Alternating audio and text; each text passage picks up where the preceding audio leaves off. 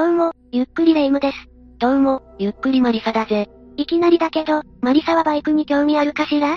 興味はあるぜ。免許を取ってバイクを買って、旅に出たら楽しそうだよな。道中で宿に泊まったり、ご当地グルメを食べたり、妄想が膨らむぜ。バイクを手に入れると行動範囲も広がるし、アクティブになれそうな気もするわよね。外出が楽しくなりそうだわ。バイクは運転手が剥き出しだし、交通ルールも色々だが、複雑そうだから、そこが不安でいつも妄想だけになってしまってるんだ。確かに、バイク事故は運転手が命を落とす例も多いから、気をつけるに越したことはないわね。でも、気をつけて安全に運転していたのに、とんでもない煽り運転が原因で亡くなった若い人もいるのよ。え、そんな事件があるのか？しかも犯人はその事故の後にはい、終わりとまで発言しているの。ますます気になってきたぜ。というわけで今回は大阪府堺市煽り殺人事件について紹介するわ。それじゃ、ゆっくりしていってね。で、その事故はどんな感じだったんだ？はい終わりって、どんな状況で出た言葉だったのか、かなり気になるぜ。先に事故、元い事件の概要を説明していくわね。わざわざ事件と言い直すあたり不穏な気しかしないが、とりあえず聞くぜ。事件が発生したのは割と最近なの。2018年7月2日の午後7時半頃だったわ。犯人となったのはトラック運転手として働く40歳の男、中村明宏よ。この時、中村は元妻を迎えに行くために車で移動していたわ。トラック運転手なら安全運転にも気を使いそうなもんだが、違うのか？その疑問はもっともだけど、とりあえず話を進めるわね。被害者になったのは、バイクに乗って走っていた青年、高田匠さん、当時は大学4年生だったわ。匠さんが煽り運転されたのか？ええ、きっかけになったのは、匠さんのバイクが、中村の車を追い抜いたことだったわ。詳しくないんだが、バイクによる追い越し行為って違法なのか？違法ではないわね。でも、車の運転手がヨッとするから推奨はされていないわ。歩いていても、横自転車が通り抜けるとヨッとするし、なんとなくわかるぜ。で、中村は追い抜かれてどうしたんだ？匠さんのバイクに追い抜かれた中村は、激行したのよ。そして、猛烈な煽り運転を始めたわ。猛烈って、一体何をしたんだ？前照灯をハイビームにしたり、クラクションを鳴らしまくったりしたのよ。約 1km も追いかけ続けて煽り続けたそうだから、相当頭に来ていたのね。追い越しはそもそも違法じゃないのに、そんなにしつこく付きまとわれるなんて、災難としか言いようがないぜ。本当の災難はここからなのよ。約 1km にわたる煽り運転の末、中村は、時速 100km のスピードで匠さんのバイクに追突したわ。車とバイクなんだから、とんでもないことになるんじゃないか？その通りで、この追突により、バイクは派手に転倒してしまったわ。匠さんは、脳挫傷や頭蓋骨骨折の重傷を負って、命を落としてしまったのよ。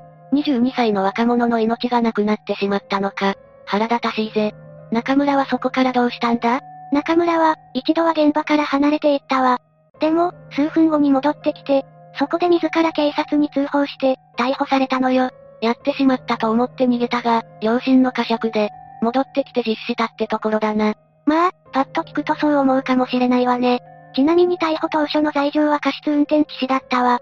ぶつかったのは恋じゃないのか？これはあくまで、当初の話よ。ここからは、中村の逮捕後のことについて話していくわね。最初に言っておくけど、中村の裁判はまさに異例の事態となったのよ。そこまで言われると、とことん聞かないと気が済まなくなってくるぜ。一体何があったんだ？結論から言ってしまうと、当初の過失運転致死から殺人罪に変わったのよ。そもそも中村は、恋に追突して匠さんを死なせたんだから、むしろ納得する内容だな。そうなんだけど、交通事故を発端にした裁判では異例中の異例のことだったのよ。確かに、仕事中に事故を起こして逮捕される人って、業務上過失致死とか言われるよな。それが殺人罪になったってことは、殺意が証明されたってことだと思うんだが、何があったんだ？簡単に裁判の流れを話すと、弁護士側は、被告はバイクに腹を立てたことはなく、前方に現れた。バイクにブレーキが間に合わず衝突したと殺意を否定する主張をしていたわ。中村がトラック運転手だったこともあって、積み荷のことを考えて急ブレーキを踏まない習慣がついていたとも話しているわね。時速 100km 近く出して追突した人間の言葉とは思えないぜ。いや待てよ、ドライブレコーダーが残っていたんじゃないのか？その通りなんだけど、逮捕当初、ドライブレコーダーからは事故当時の状況を、録画したデータがメモリごと抜き取られていたのよ。おいおい、まさかとは思うが、中村が隠したのか？その通りね。中村が隠していたメモリが持ち物検査で見つかったのよ。そして、事故当時に起きたことが明白になったわ。メモリを抜き取る時点で、ろくでもないことをしたってことだよな。ある意味で、マリサの想像以上だと思うわ。そ、そんなにひどかったのか？最初に話した内容だと、匠さんが中村の車を追い越したことで、中村が激光したと話したと思うんだけど、それは違うのよ。そこから違うのか？中村が車線変更して匠さんのバイクのスレスレに割り込み、匠さんが危険を感じて、中村の車を追い越して車線も変えた、というのが真相なのよ。じゃあ、そもそもきっかけを作ったのは中村じゃないか。それで煽り運転をしたのか？そうなのよ。自分から危ないことをして、回避した匠さんに勝手に腹を立てて、煽り運転をして、挙句の果てに追突して殺害したの。開いた口が塞がらないぜ。その反応はまだ早いわ。ドライブレコーダーの最後に、中村の信じられない一言が録音されていたのよ。ま、まだ何かあるのか？匠さんに追突した後、はい、終わりと言っているのよ。最初の言葉がここで繋がるんだな。こういう言い方はしたくないが、同じ人とは思えない発言だぜ。この記録によって、裁判の状況は一変したのよ。中村の罪が、過失運転致死から殺人罪に変わったというのも、納得のいく話よね。確かに、これは車を凶器にした殺人であって、事故でも何でもないぜ。もう中村も言い訳のしようがないんじゃないか？それでも言い訳はしたわよ。最後の一言については、事故を起こしたことで、仕事ができなくなってしまうという感情から出たと話していたわ。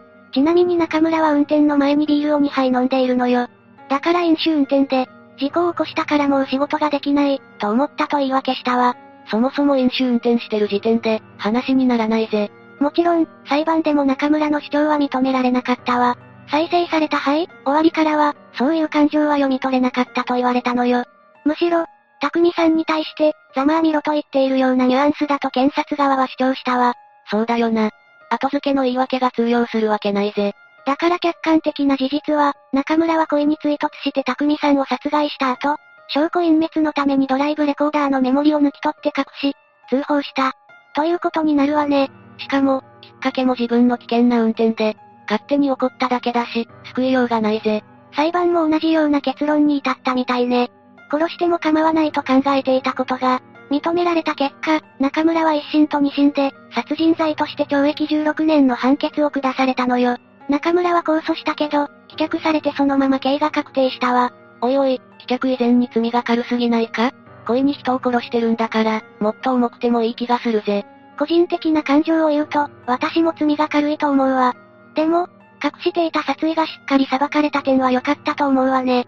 16年の懲役で、中村が罪を反省できるとは思えないんだが、どうなんだろうな。私の考えだけど、当時の中村が反省していたとは思えないわ。マリサは損害賠償命令制度って知ってるかしら？初めて聞いたぜ。どういう制度なんだ？今回のような刑事裁判で有罪判決になった場合、同じ裁判所でそのまま、損害賠償の審理を行う制度よ。これがないと賠償金については被害者側、今回の事件で言うと匠さんのご家族が民事訴訟を行わなきゃいけなくなるの。大事な家族を失って、なおかつ民事訴訟もしないといけないなんて、負担が大きすぎるぜ。その通りね。事件のショックに手間もお金も上乗せされるなんて、被害者側があまりにかわいそうだから、この制度があるのよ。刑事裁判と、民事裁判をセットで行えば、被害者側の負担は軽くなるからね。なるほど、理にかなった制度だぜ。だが、それがどうかしたのか？中村は刑事裁判の後にこの裁判を受けるんだから、問題ないんじゃないか？そのはずだったんだけど、中村はこの損害賠償命令制度に基づいた裁判に、異議申し立てをしたのよ。そのせいで、同じ裁判で賠償金を決められなくて、民事裁判をしなきゃいけなくなったわ。結局は匠さんのお母さんが民事訴訟を起こしたのよ。息子を失った上に、民事訴訟を起こす必要もあるなんて、あんまりだぜ。原告側は9200万円の支払いを求めたんだけど、支払い命令の金額は6100万円だったわ。求めた金額通りではないが、賠償命令が下っただけよかったぜ。賠償が棄却されてしまったら、ますますご遺族が気の毒だからな。そうなんだけど、損害賠償命令制度に基づいた審理に対して、中村が異議申し立てをしたという事実は重いと思うわ。霊夢がさっき言っていた意味がよくわかったぜ。お金を払えばいいってわけじゃないが、異議申し立てをするあたり、中村が反省したとはとても思えないな。むしろ、服役前の段階では反省してないと思うのが自然よね。それだけでなく、中村は被害者のご遺族に追い打ちをかけるようなことをしたのよ。犯行も悪質だしこんな態度だし、中村には二度と車を運転してほしくないぜ。こんな事件を起こしたんだから、もう運転免許は永久に剥奪するのが妥当だな。でも、法律的には中村が運転免許を再取得する可能性はあるのよ。中村の懲役は16年で年齢は40歳だったから、出所するときは56歳になっているはずよ。でも、出所してから運転免許を取り直すことはできると思うわ。また中村が車を運転できるようになるのか？ええでも結核期間という制度があるから、出所してすぐというわけにはいかないわね。結核期間？免許取り消しになった理由によって、最短で1年、最長で10年、免許の再取得が、できなくなるという制度よ。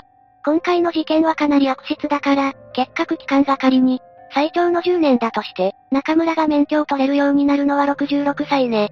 66歳か、免許を取らないと言えなくもない年齢なのが怖いぜ。そうね。もし10年より短かったら、さらに確率が上がるわ。中村はトラック運転手だったわけだから、再び車を使う仕事に就く可能性は普通にあるのよ。おいおい、こんな人間がまた免許を取って車に乗るなんて、絶対に反対だぜ。気持ちはわかるけど、日本の制度では、免許証の永久欠格はないのよ。どうあがいても10年だから、再取得の可能性は否定できないわ。恐ろしい話だな。これで中村が免許を再取得して仕事し始めたら、匠さんとご家族の無念はどうなるんだ？全くその通りね。でも、こればっかりは中村が反省して、生涯車に乗らない選択をすることを祈るしかないのよ。すっきりしないぜ。しかし、この話を聞くと、バイクや車で行動を、走りたくなくなるよな。運次第でこんな目に遭うんじゃ、たまったもんじゃないぜ。行動である以上、すれ違う人を選べないからね。自分が危険なことをしたのがきっかけなのに、激行して煽り運転して、挙句の果てに追突してくるんだからな。こんな神経を持った人は少ないだろうが、さすがに怖いぜ。中村のような徹底的な報復をする人は稀かもしれないけど、そういう神経を持った人は、意外といるのよ。最後にそういう人の傾向を紹介しておくわね。おいおい、これ以上怖くなる話をしないでほしいぜ。怖い話かもしれないけど、煽り運転をするタイプの人の心理について話しておくわね。想像もつかないんだが、どんな心理なんだ？これはクレーマーとか虐待をする人にも共通しているんだけど、こういう人たちは被害者意識が強いのよ。クレーマーも煽り運転をする人も、明らかな加害者じゃないのか？結果的にはそうだし、客観的に見ても加害者なんだけど、本人の中では、違うのよ。彼らは被害感情が強くて、クレーマーの場合、この施設の対応で嫌な思いをさせられたという感情が前提にあるわ。嫌な思いをさせられた報復にクレームを入れるってことだな。だからって、何を言っても許されるわけじゃないぜ。それは正論なんだけど、本人の中では怒りが先行してるんだと思うわ。被害に遭ったという意識が怒りと報復行為に正当性を持たせてしまい、旗から見たら苛烈な行為も本人の中でだけは正当化されてしまうのよ。人が最も残酷になるのは、正義に酔いしれた時だって話はたまに聞くが、それを自分の脳内でやってるってことだな。その通りで、被害者は正しいという前提意識も絡んでいるわね。自分は被害者だから正しくて、相手を糾弾することは、正義の行いと判断してるんだな。さらに被害に対する意識が強いから、自分の加害よりも被害感情が先行するという点もあるわね。そしてこれは、中村が起こした事件に関しても共通してるのよ。いやいや、今回の事件の発端は中村の強引な車線変更で、匠さんは危険を感じて追い越しをしただけだぜ。客観的に見ればそうね。飲酒運転は論外だから置いておくにしても、中村は自分の危険な運転に関して鈍感で、追い越されたという、被害感情にだけ敏感になっていたとしたらどうかしら？た、確かに、ドライブレコーダーの内容が判明するまでは、危険な追い越しをした匠さんに怒ったという話をしていたぜ。もしかして、言い訳じゃなく本気で思っていたのか？少なくとも煽り運転を始めてから追突するまでの中村は、自分を被害者だと、感じていたんだと私は思うわ。追突の後にとんでもないことをしたと実感して、レコーダーのメモリを隠して通報したっていうのが私の推測よ。聞けば聞くほど、恐ろしい話に思えるな。完全に避けることはできないけど、そういう気質の人に近寄らないことも、大事かもしれないわね。今回のような事件だと避けようがないのが悲しいわ。とにかく、中村が服役している間に反省するか、永久結核にできる制度ができることを祈るしかないぜ。今回の話はどうだった？完膚なきまでに犯人が悪い事件で、逆に珍しいと思ったぜ。きっかけから、犯行、その後の隠蔽まで含めて、犯人の悪質さが際立つ事件だったな。中村は被害者意識が強い人だったのかもしれないし、運転の時に、性格が変わる人だったのかもしれないわ。まあ、飲酒運転してるんだから、何がどう転んでも許されないけどね。にしても、最近はこういう煽り運転の事件が増えてきている気がするぜ。煽り運転そのものを罪にしてほしいな。そんなマリサに朗報なんだけど、令和2年に妨害運転罪が創設されているわ。中村の事件を筆頭に、煽り運転が社会問題化した影響で創設された罪よ。初耳だが、そんな罪が創設されていたんだな。どんな内容なんだ？他の車両の通行を妨害する目的で違反行為を行った場合、3年以下の懲役または、50万円以下の罰金が課されるわ。高速道路などで著しい危険を発生させた場合は、5年以下の懲役または100万円以下の罰金になるわね。命に関わる危険行為だからこれでも罰則が軽いような気がするぜ。だが、これで煽り運転をするような輩が減ることを祈るしかないな。というわけで、今回は大阪府堺市煽り殺人事件について紹介したわ。それでは、次回もゆっくりしていってね。